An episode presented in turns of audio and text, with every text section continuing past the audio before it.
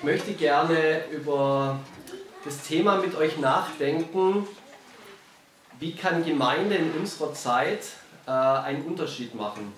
Ja, wie kann Gemeinde eine, eine, Ausstrahlung haben, eine Relevanz in unserer Zeit? Und es sind äh, besonders zwei Dinge, wo ich denke, äh, dass die sehr relevant und wichtig sind, weil sie in unserer Gesellschaft und in unserer Zeit so prominent sind ja, und so verbreitet sind und letzten Endes auch sehr stark sich auswirken da hinein, ob Menschen offen sind für den Glauben ans Evangelium oder nicht. Und heute Abend zum Einstieg möchte ich mit euch über ein Thema reden, äh, von dem wir alle sehr ähm, oder mit dem wir alle sehr konfrontiert sind und das ist das Thema der Beschleunigung. Ich glaube, dass wir als Christen und als christliche Gemeinschaft einen Unterschied machen können und etwas dieser Welt zu geben haben, wenn wir lernen, was es bedeutet, nicht in einem Rad der Beschleunigung unendlich mitzurennen. Ja, deshalb habe ich diesen Einstiegsvortrag überschrieben mit dem Thema Entschleunigung leben in einer beschleunigten Welt. Ich glaube, viele Leute, und vielleicht geht es dir ja selber auch so, ich kenne das zumindest von mir, wenn du wenn du die fragst, wie ist so dein Lebensgefühl, dann sagen sie, ich habe viel zu tun. Ja, ich bin gestresst, ich bin müde, ich bin gehetzt, ich bin ausgelaugt. Ja. Und ja, das, man hat das Gefühl, das wird auch nicht weniger, ja, das wird eher mehr. Bei den jungen Leuten, da gibt es ja dieses ähm, Akronym FOMO, ja, wer weiß, was das heißt? Ja? FOMO. Fear of Missing Out. Fear of Missing Out, ja. Ja, nichts verpassen, ja, ständig das Gefühl zu haben, irgendwo tut sich was, irgendwo geht was ab und, und man ist getrieben und man kommt gar nicht mehr wirklich zur Ruhe, ja. Und es wirkt sich ja dann auf vieles aus, ja. Das wirkt sich aus auf die Beziehung, die ich zu mir selbst habe, auf die Beziehung, die ich zu anderen Menschen habe und letzten Endes auch auf die Fähigkeit überhaupt Gott wahrzunehmen. Und ich glaube, das ist ein riesengroßes Thema. Ja? Der Johannes Hartl ähm, sagt immer, Gott ist ja immer da. Nur wir sind es oft nicht. Ja? Weil wir ständig in Gedanken schon irgendwo anders sind. Deshalb möchte ich eben reden, wie können wir Entschleunigung leben in dieser so unglaublich beschleunigten Welt. Denn ich glaube, das spricht eine tiefe Sehnsucht in uns an, diese Sehnsucht, unser Leben zu leben und nicht nur gelebt zu werden. Ja, kennst du dieses Gefühl? Du wirst gelebt.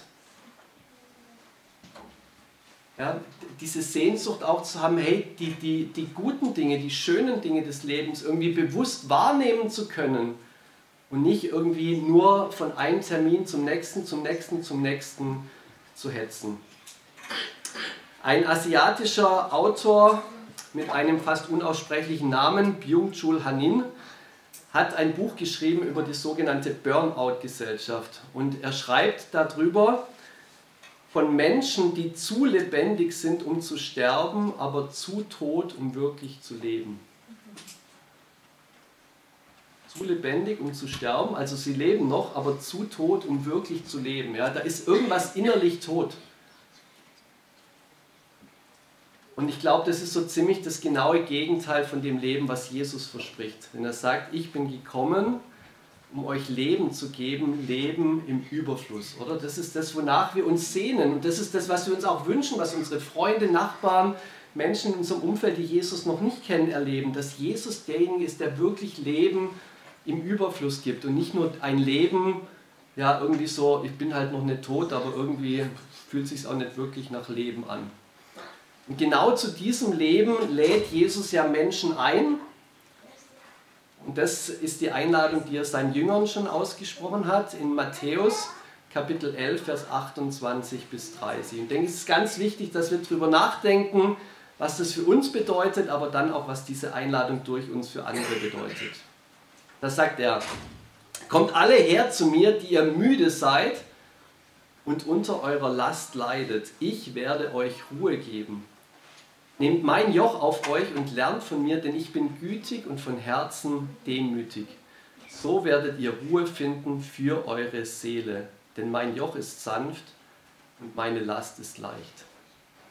Also für mich klingt es viel attraktiver als äh, zu tot, um wirklich lebendig zu sein. Ja?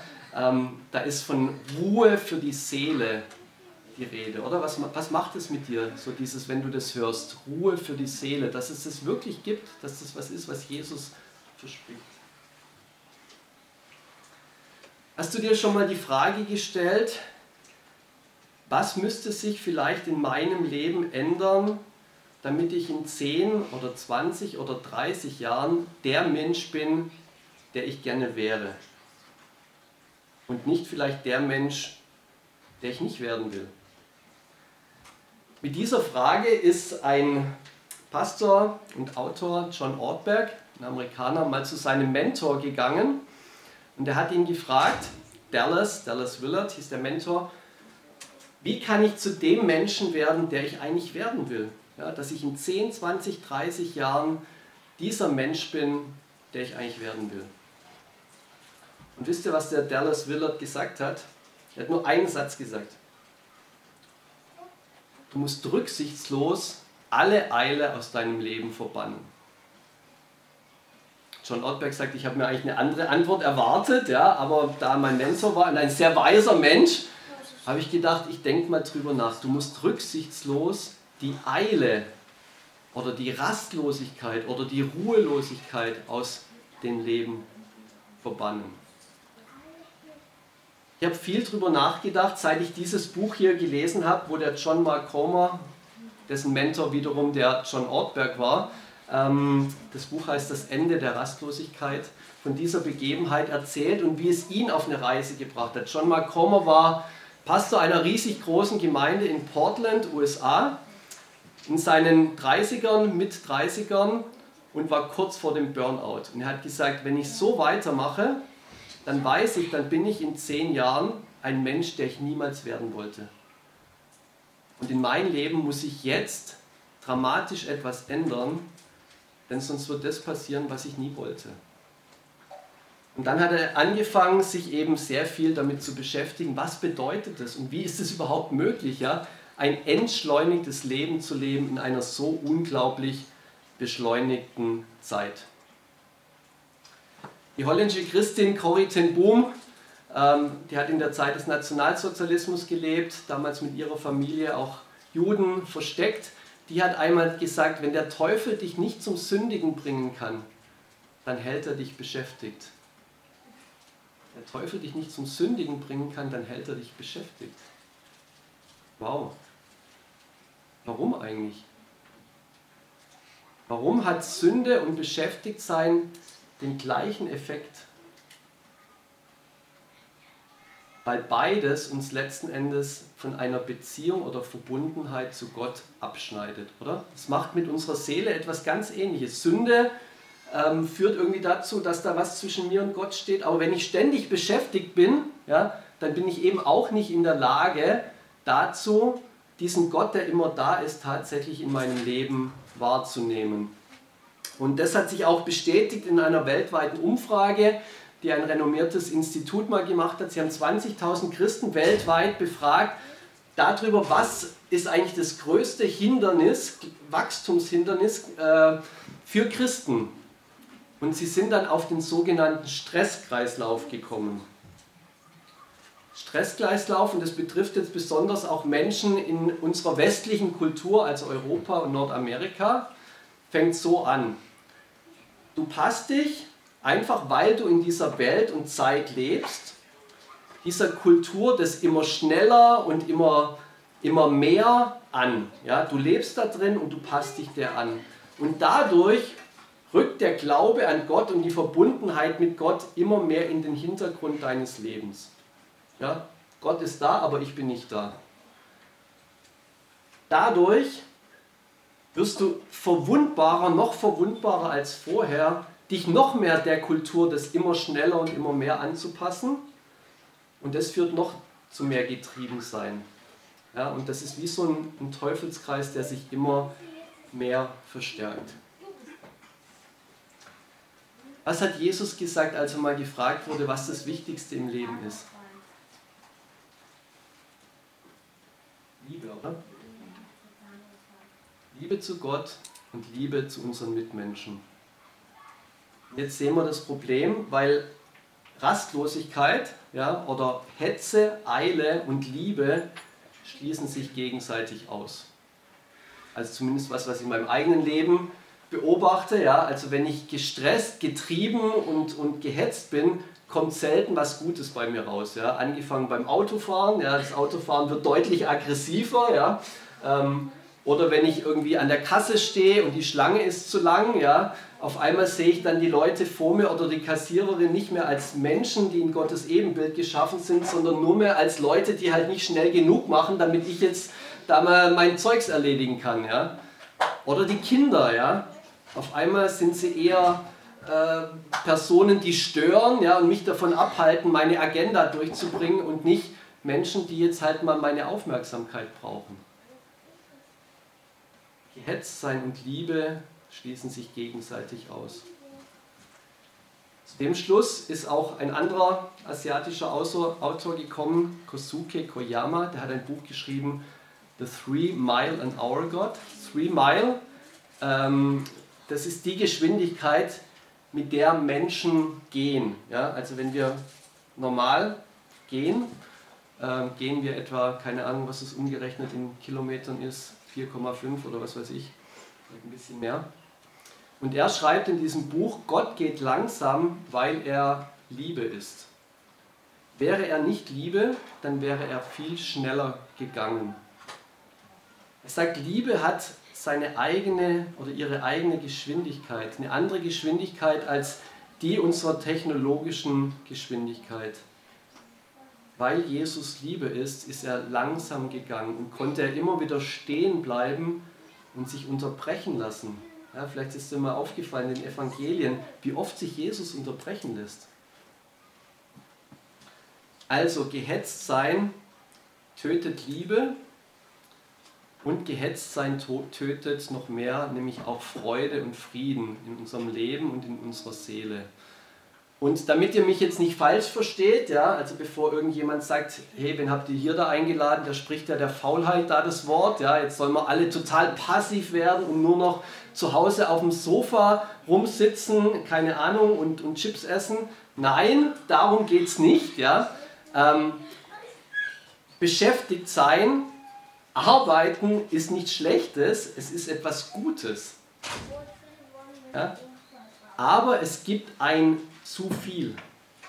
Es gibt ein zu viel, es gibt ein zu schnell, was letzten Endes dazu führt, dass meine Seele nicht mehr dabei ist, dass ich nicht mehr in Verbindung zu mir selbst, zu Gott und zu anderen Menschen leben kann. Und um diese Art von Gehetztsein oder von Überbeschäftigung geht es mir. Noch ein Zitat wieder von Dallas Willard, dem Mentor von John Ortberg. Er sagt, ein übervolles und überschnelles Leben voller digitaler Ablenkung ist die größte Bedrohung geistlichen Lebens, der wir in der modernen Welt ausgesetzt sind. Nun muss ich wirklich auf der Zunge zergehen lassen, denn wenn er recht hat, und ich glaube, es spricht sehr viel dafür, dass er recht hat, dann brauchen wir wirklich nichts mehr und dann braucht unsere Welt auch nichts mehr, die Menschen um uns herum, als ein gewisses Maß an Entschleunigung und Vereinfachung. John Mark Comer beschreibt in seinem Buch ein bisschen die Geschichte unserer Gesellschaft auch der letzten 100 Jahre mit dem ganzen technischen Fortschritt, ja, wie sich das alles entwickelt hat und was da alles so nach und nach dazu kam. Ja, angefangen mit der Erfindung der Uhr, wo überhaupt es möglich war, den Tag dann in so Zeit einzuteilen, dann elektrisches Licht und so weiter, was es möglich macht, auch rund um die Uhr zu arbeiten. Und irgendwie so beim Lesen von dem Buch habe ich mich dann auf einmal so zurückgesetzt äh, gefühlt in die Zeit, wo meine Schwester und ich ganz klein waren und wir als Kinder oft äh, bei unseren Großeltern waren.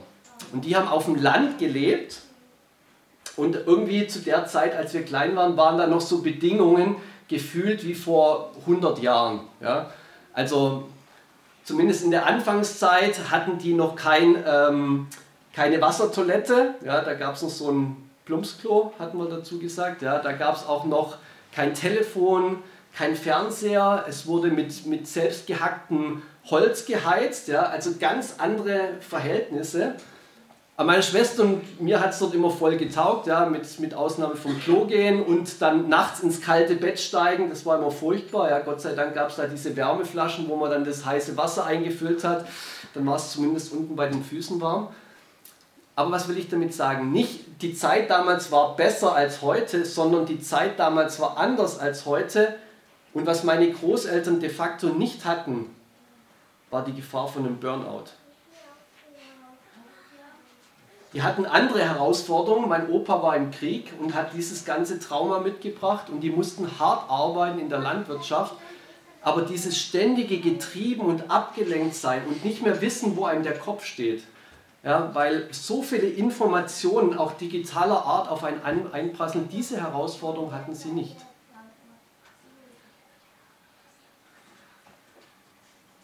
Die hatten natürlich dann auch irgendwann Telefon und Fernseher und diese ganzen Geräte, die ja dann ähm, auch so im letzten Jahrhundert, 50er, 60er Jahre, ja, nicht, dass ich da schon gelebt hätte, keine Angst, so alt bin ich nicht, ja, ähm, gekommen sind. Und wisst ihr, was interessant ist?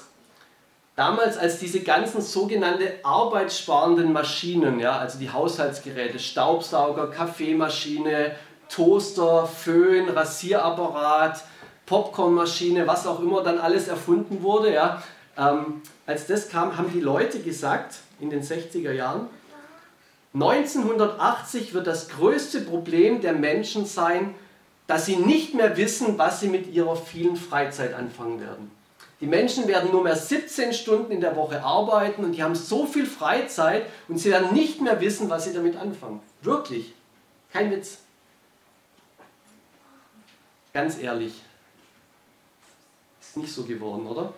Oder fühlt sich dein Leben so an, als ob du das Gefühl hast, die größte Challenge in meinem Leben ist, was fange ich mit meiner ganzen vielen Freizeit an? Oder ist die Challenge eher die, wie kann ich es verhindern, dass ich nicht mich ständig nur gelebt und getrieben und gehetzt und gestresst und rastlos fühle? Also nichts gegen Maschinen, nichts gegen arbeitssparende äh, Haushaltsgeräte. Ja, wir haben vor ein paar Monaten von guten Freunden einen Saugroboter geschenkt gekriegt. Den haben wir dann Rainer genannt. Ja, ähm, ja ich, ich mag den Kerl irgendwie. Ja. Ist ja auch nett, der fährt durch die Wohnung und irgendwie du sparst dir das selber saugen. Aber gefühlt mehr Zeit habe ich durch den Rainer nicht. Ich, ich mache halt was anderes in der Zeit, oder? Und wenn wir jetzt von dieser Zeit nochmal ein bisschen nach vorne springen, aus unserer Sicht zurück, ins Jahr 2007, da gab es nochmal eine ganz, ganz, ganz große Veränderung. Wer weiß, was 2007 war? Smartphone, das erste iPhone. Ja? Und gleichzeitig auch Start von Facebook und Twitter.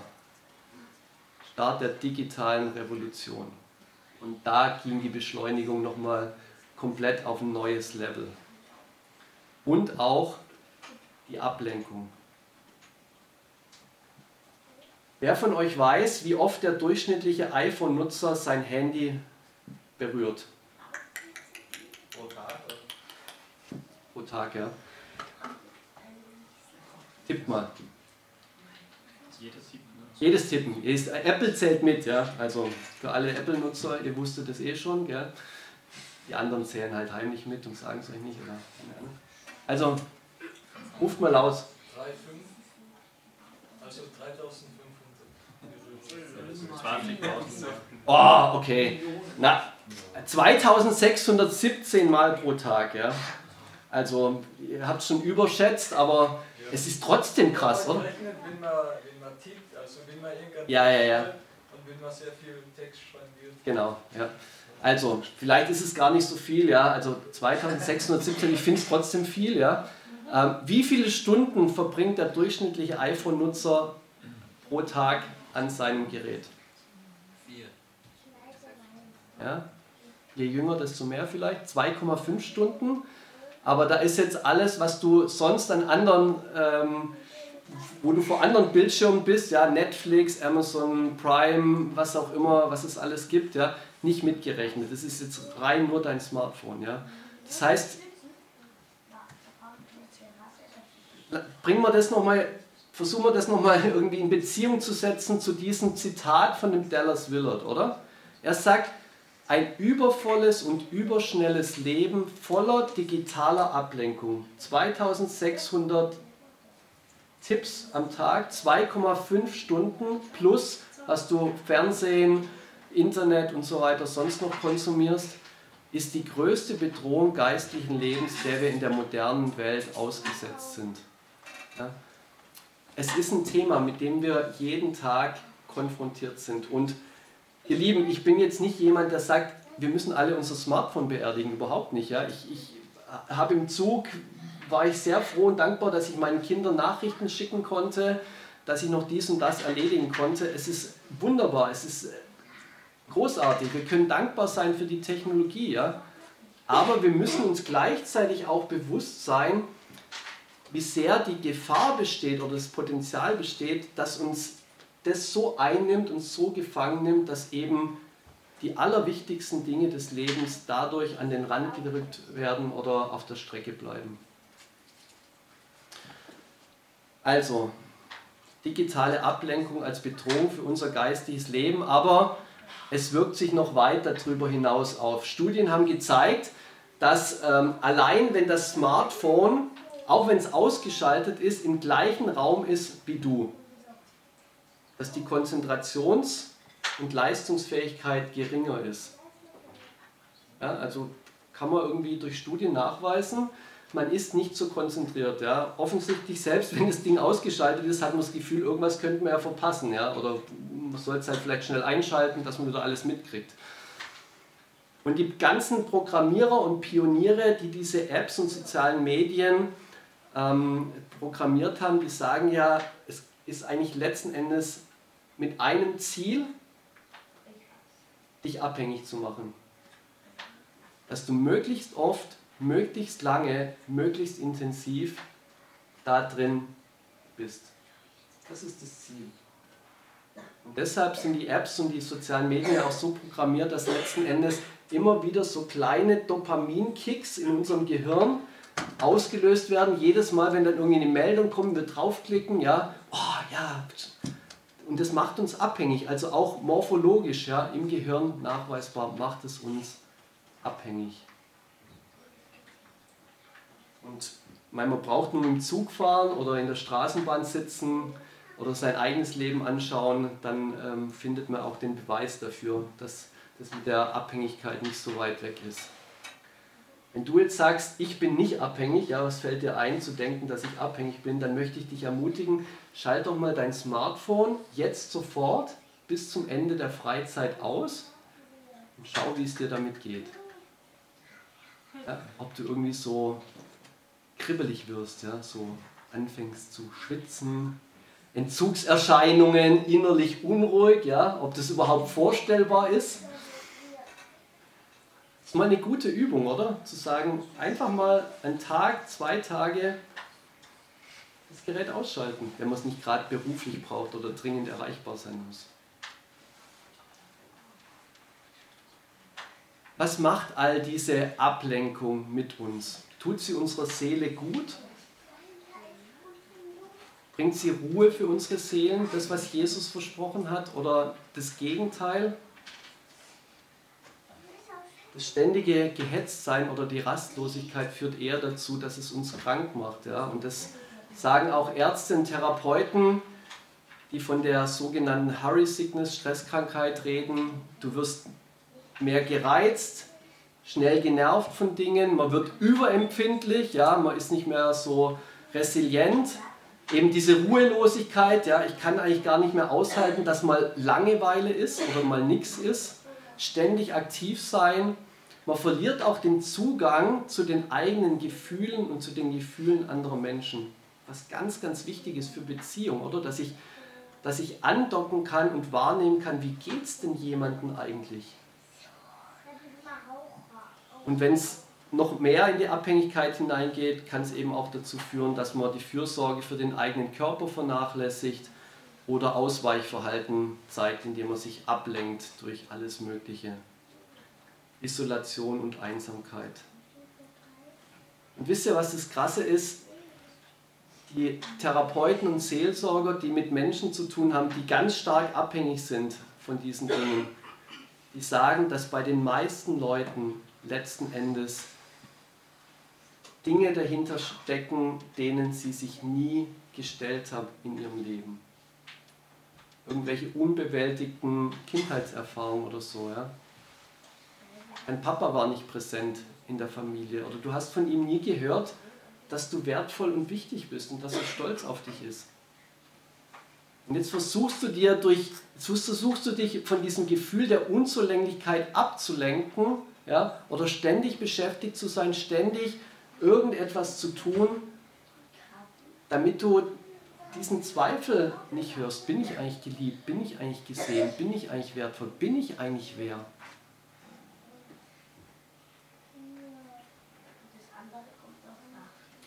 Oder bei anderen ist vielleicht das Problem, nicht akzeptieren zu können, dass da Grenzen im Leben da sind. Ja? Wenn ich will, kann ich doch alles schaffen und zwar immer, wenn ich will. Oder manchmal ist es vielleicht auch nur Langeweile, dass das eigene Leben nicht so spektakulär ist, wie man sich es eigentlich gedacht hat. Und deshalb lenkt man sich ab.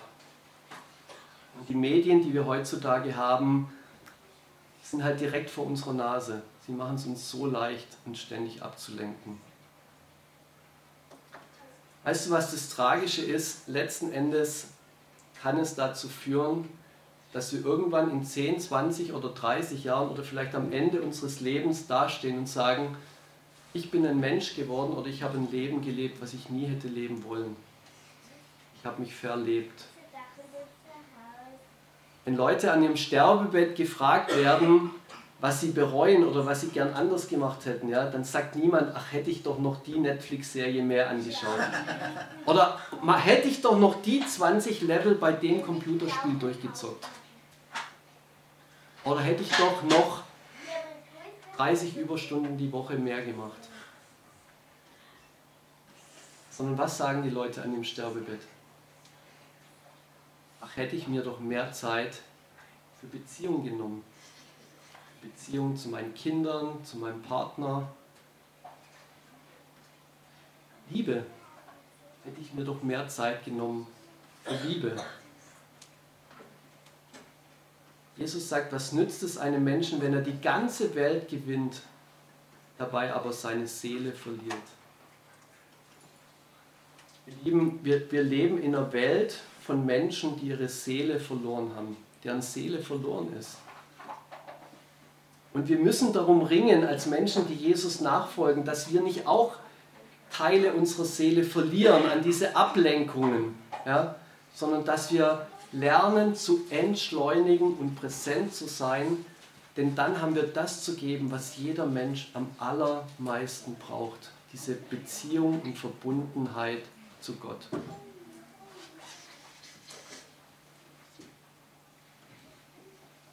Kommt her zu mir alle, die ihr müde seid und unter eurer Last leidet, ich werde euch Ruhe geben, sagt Jesus.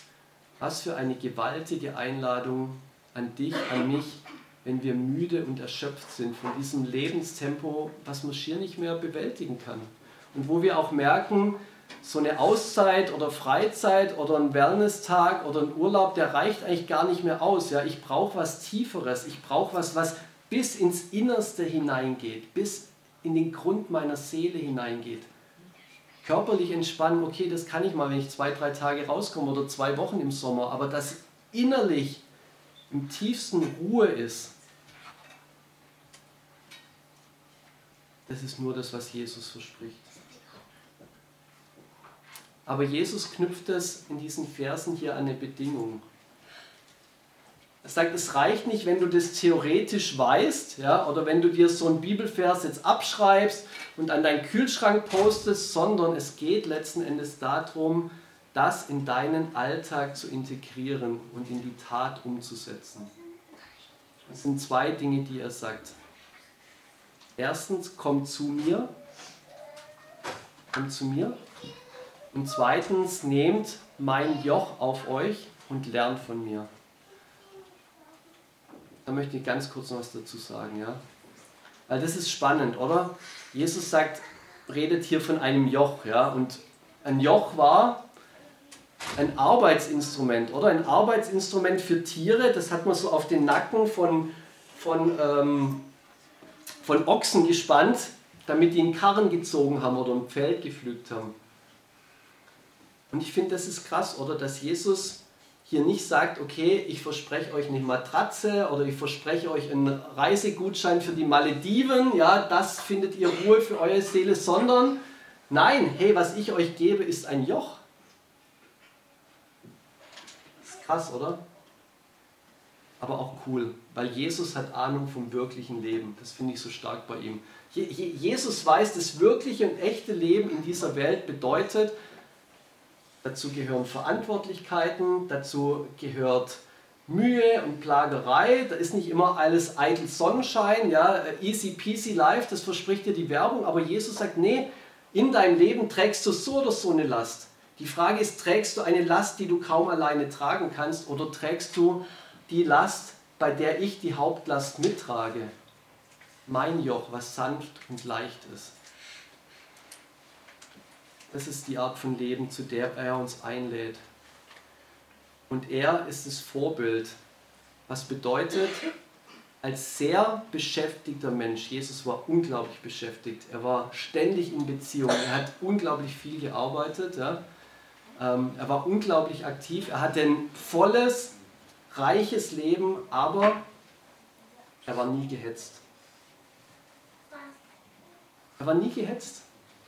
Wenn du die Evangelien anschaust, er war nie gehetzt, oder? oder? Oder kannst du dir vorstellen, dass Jesus irgendwie zur Maria da in Bethanien sagt, warum hast du jetzt den Humus schon wieder runterfallen lassen? Es muss ein bisschen schneller gehen mit dem Essen, ja, ich muss weiter.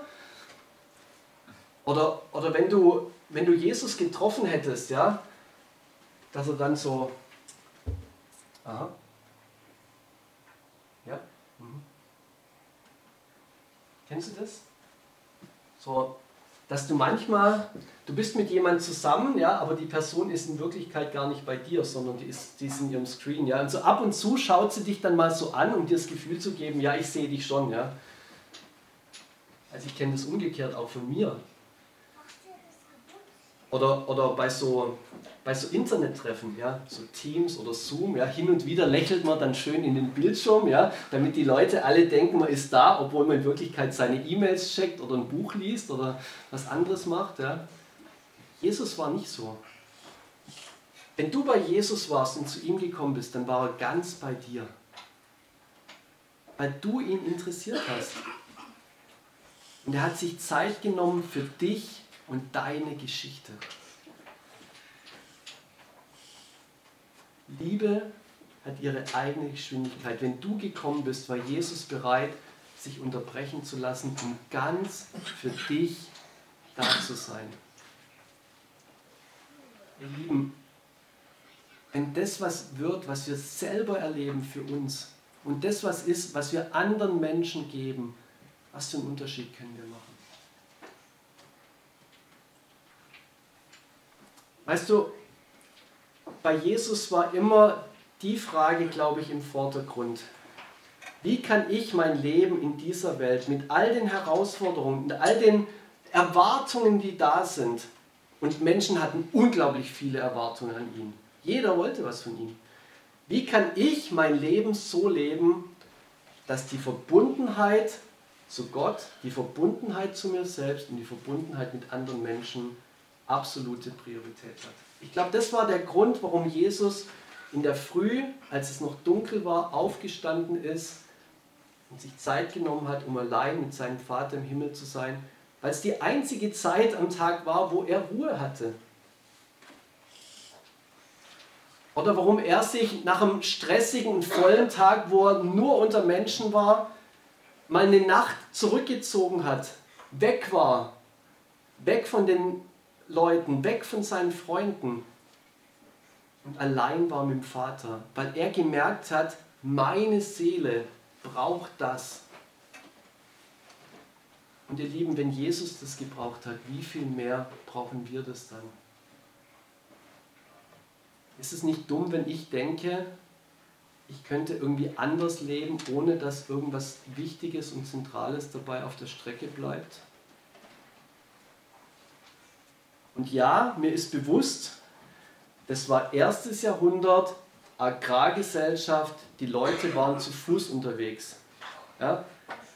Ich sage niemandem, verkauf dein Auto oder gib dein Smartphone ab oder kündig deinen Job, sondern was ich uns sagen möchte ist, lass uns durchbuchstabieren für unser Leben, welche dieser Prinzipien wir auf unser Leben übertragen können.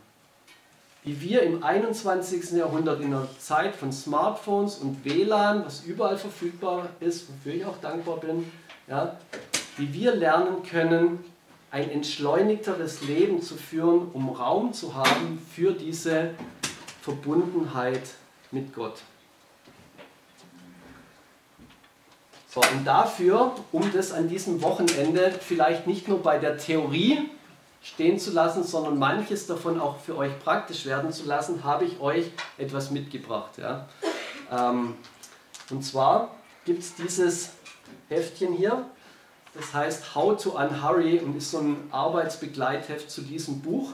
Du musst nicht dieses Buch ge äh, gelesen haben, um ähm, um da was davon mitzunehmen. Es gibt übrigens auch ein Exemplar auf Deutsch, Google Translator Übersetzung, also erwartet nicht zu viel. Ja.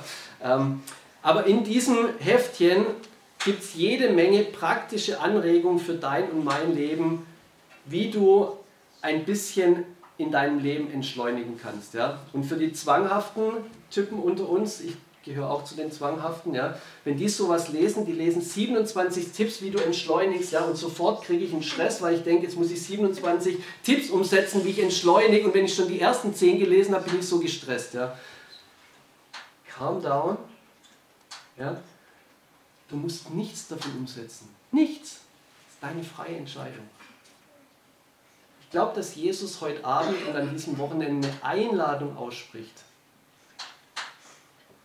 komm her zu mir. Und wenn du das Gefühl hast, dein Leben ist zu schnell, deine Seele kommt gar nicht mehr zur Ruhe, dann lade ich dich ein, dieses Joch, was dich so antreibt, auszutauschen und zu überlegen, wie du vielleicht ein, zwei kleine Dinge mal für eine gewisse Zeit in dein Leben integrieren kannst und zu schauen, wie es deiner Seele damit geht. Vor ein paar Monaten, als ich dieses Buch gelesen habe, habe ich ein paar Dinge versucht umzusetzen. Das erste war, und das hat auch der Johannes Hartl mal im Vortrag empfohlen, ich habe mein Handy auf Graumodus gestellt. Ja, also keine Farbe mehr. Ich habe seit ein paar Monaten mein Handy auf Graumodus. Jedes Mal, wenn ich es mal kurz umschalten muss in Farbmodus, denke ich, boah, es flasht mich schier, ja, es haut mich fast um, so intensiv ist das. Und es macht echt einen Unterschied. Handy in Graumodus macht einen Unterschied. Ja? Bringt dir nicht dein Heil, ja? das hat Jesus erworben, aber es kann helfen beim Entschleunigen. Ähm, zweite Idee, die ich versucht habe umzusetzen. Morgens nach dem Aufstehen nicht als erstes ans Handy gehen und die Nachrichten checken. Oh, wie furchtbar war Corona, ja, mein erster Griff aufs Handy, wie sind die Zahlen, Inzidenz und so weiter, ja. Bringt keine Ruhe in deine Seele, ja. Was ich jetzt versuche zu machen, in der Früh, Kaffee, ohne Kaffee geht es nicht in der Früh bei mir. Lieblingsplatz auf dem Sofa und ich setze mich einfach mal hin und bin einfach nur da.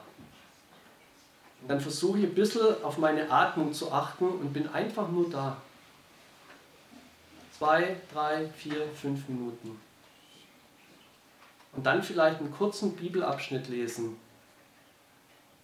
und manchmal geht es, manchmal geht es nicht, mit Gott darüber ins Gespräch kommen. Das ist ein anderer Start in den Tag. Oder noch eine Idee. Eine Frau wird sagen, du redest von Dingen, die du mal versucht hast, aber inzwischen nicht mehr machst. Ja, also bekenne mich schuldig. Ähm, eine Stunde vorm Schlafengehen das Handy ins Bett bringen. Ja? Also Handy ausschalten, Handy ins Bett bringen, nicht mit ins Schlafzimmer nehmen. Ja? Handy verkraftet es übrigens. Ja, ähm, jemand hat sogar mal gesagt, dem, dem tut es ganz gut, auch mal runtergefahren zu werden, aber dir tut es gut. Wenn nicht das Letzte, was am Abend dich beschäftigt, bevor du in die Nacht gehst, die Nachrichten sind, die du gerade gelesen hast, sondern du vielleicht den Tag noch mit deinem Gott abschließen kannst. Und letzte praktische Idee. Anderen 24 findest du dann hier. Stress dich nicht. Du musst nichts davon umsetzen. Langsamer gehen und langsamer Auto fahren. Es macht einen Unterschied allein, wenn ich Tempo rausnehme bei meinen Schritten. Wirklich. Jetzt komme ich wirklich zum Schluss. Wenn, wenn, wenn ein Pastor sagt, er kommt zum Schluss, dann will er eigentlich nur noch mal die Aufmerksamkeit haben. Ja? Aber jetzt komme ich wirklich zum Schluss.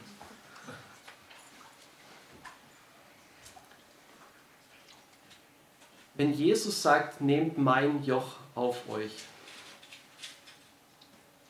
dann meint er es wirklich gut. Er uns einlädt, uns die Prinzipien anzuschauen, wie er sein Leben geführt hat und zu überlegen, wie wir das in unser Leben zu integrieren können, dann meint er es wirklich gut. Und weißt du, Herr, ich das weiß. Und du weißt es auch. Weil es ein Joch gibt, das Jesus ganz alleine getragen hat. Für dich.